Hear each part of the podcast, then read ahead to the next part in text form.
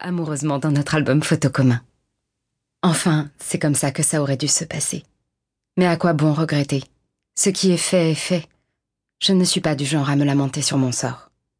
En ce moment même, Gabriel est encore sous la douche. Il va bientôt attraper sa serviette, l'enrouler autour de ses hanches et saisir sa brosse à dents dans le gobelet à droite du lavabo de la salle de bain. Il essuiera la buée sur le miroir, juste assez pour distinguer son visage et pouvoir se coiffer rapidement. Après avoir passé un pantalon de costume noir, il ira repasser une chemise blanche, il l'enfilera et la boutonnera en descendant l'escalier.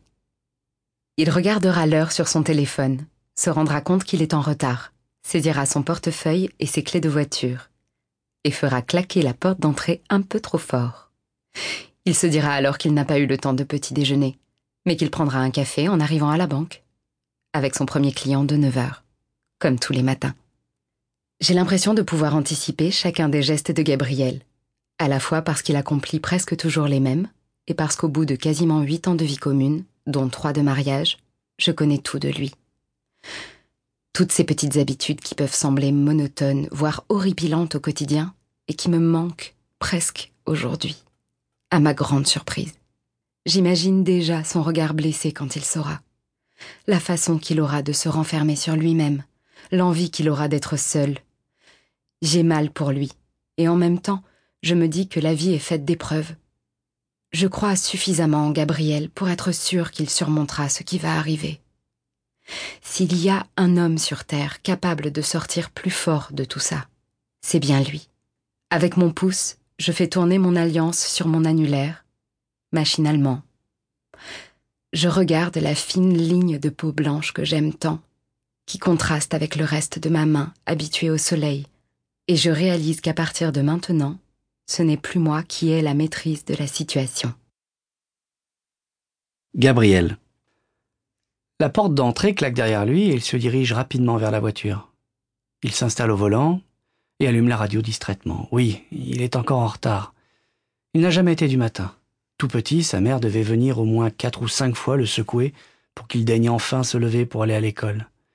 Il essayait en vain de mettre la tête sous son oreiller pour ne plus rien entendre, mais elle finissait toujours par venir retirer la couette de son lit et ouvrir en grand les volets de la chambre, de façon à ce qu'il n'ait plus d'autre choix que celui de quitter son lit, la tignasse emmêlée et les yeux encore collés de sommeil.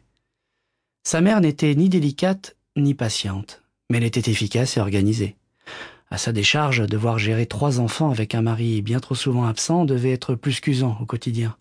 D'où l'organisation quasi militaire en semaine, les plannings pour les passages à la salle de bain et les listes interminables de corvées que chacun devait accomplir. Malgré tous ces efforts, à 31 ans, Gabriel arrive presque toujours en retard au travail. Enfin, pas en retard, mais toujours à la limite. S'il a un rendez-vous avec un client à 9h15, il arrivera à 9h14. C'est presque en avance dans un sens. Alors oui, le matin, il court. Après avoir éteint le réveil qui bip sur la table de chevet, il se rendort aussitôt. Il a toujours l'illusion qu'ainsi il va s'éveiller en douceur, mais en réalité, il replonge systématiquement dans un sommeil profond. Et ensuite, il finit par se réveiller en sursaut, à l'heure où il devrait déjà être parti. Il se lève d'un bond, file sous la douche, repasse vite fait mal fait une chemise, descend l'escalier, attrape le minimum vital, clé de voiture, portefeuille, téléphone, et part. Pour autant, il n'est pas le moins du monde stressé, sinon il agirait autrement. Juste, il préfère profiter du lit jusqu'au dernier moment, quitte à devoir se dépêcher ensuite. Chloé était déjà partie lorsqu'il s'est enfin levé. Elle avait prévu d'aller nager avant de démarrer sa journée. Quand elle fait 10h, euh, 19h, elle va toujours nager tôt le matin. Selon la saison, bien sûr, et l'horaire des marées. Elle a pris cette habitude quand ils se sont installés à Saint-Malo, il y a trois ans, juste après leur mariage. Elle a accepté de quitter Paris pour venir s'installer ici uniquement parce qu'elle avait la mer. Bien sûr, c'est parce que la banque a proposé à Gabriel un poste qu'il ne pouvait pas refuser qu'ils ont abandonné la capitale, et aussi parce que ce dernier mourait d'envie depuis des années de retourner dans la ville où il avait grandi. Gabriel sait bien que c'était un sacrifice pour elle de s'éloigner de ses amis, de trouver un nouveau poste de coach sportif, et surtout de ne plus habiter dans une grande ville qui vit à un rythme effréné et où il y a toujours quelque chose à faire. Il sait tout ça. Mais il sait aussi que s'il n'y avait pas eu la mer, jamais Chloé n'aurait accepté de déménager. Elle adore nager dans les vagues.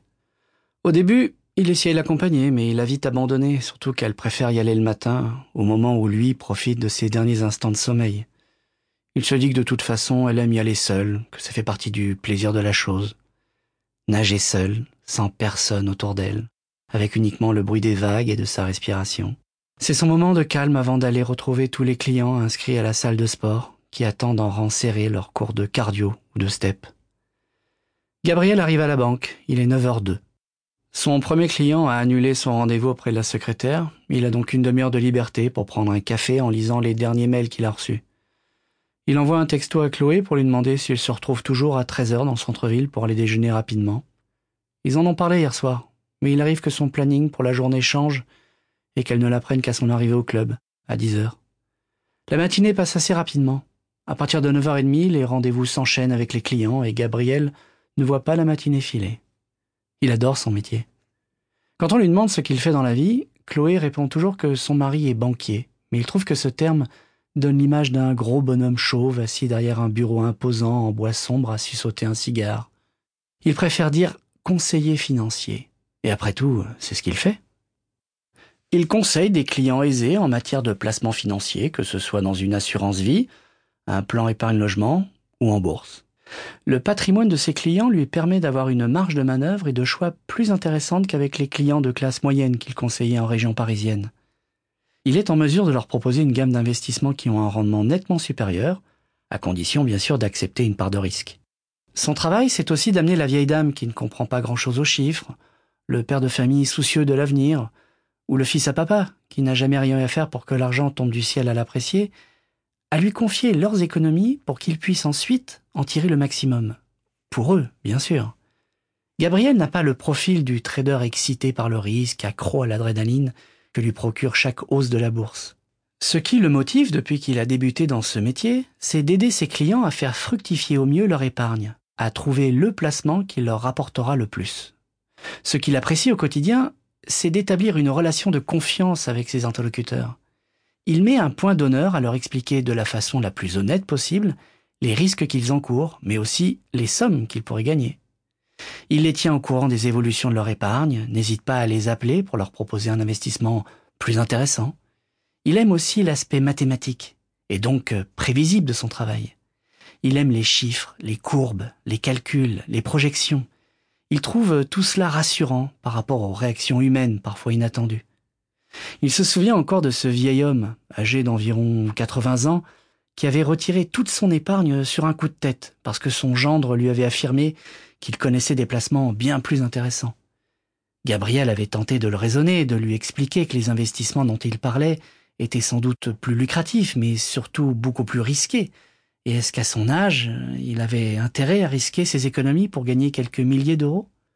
Le vieil homme ne l'avait pas écouté, et il avait transféré tous ses comptes. Gabriel n'avait pas été surpris d'apprendre quelques mois plus tard que son ancien client avait perdu plus de la moitié de son patrimoine.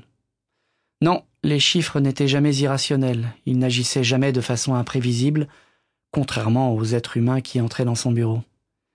À midi, Gabriel se rend compte qu'il n'a toujours pas eu de réponse de Chloé, alors qu'elle a dû arriver au club depuis deux heures déjà. Il lui renvoie un texto entre deux rendez-vous, un simple point d'interrogation pour lui rappeler de lui répondre pour ce midi, pas besoin de mots, elle comprendra. Gabriel est adepte du minimalisme en matière de SMS. À midi 45, il se demande s'il doit se rendre au centre-ville pour y attendre Chloé ou si, n'ayant toujours aucune nouvelle de sa part, il ferait mieux de se commander des sushis au bureau. Il compose son numéro de téléphone et écoute les sonneries se succéder. Vous êtes bien sur le répondeur de Chloé Laissez-moi un message. Gabriel raccroche en soupirant, puis se ravise. Il appuie à nouveau sur le téléphone vert, réécoute les sonneries, puis le message de Chloé. Après le bip, il se racle la gorge. Il déteste parler à une machine. Euh, oui, Chloé, c'est moi. Je suppose que tu as oublié pour ce midi, ou alors c'est moi qui ai mal compris. Juste pour te dire que je mange au bureau, d'accord? Rappelle-moi quand tu auras mon message. À tout à l'heure. Gabriel n'est ni mécontent ni énervé. Il a l'habitude que Chloé oublie leur rendez-vous ou qu'elle ne prenne pas le temps de répondre aux messages qu'elle reçoit.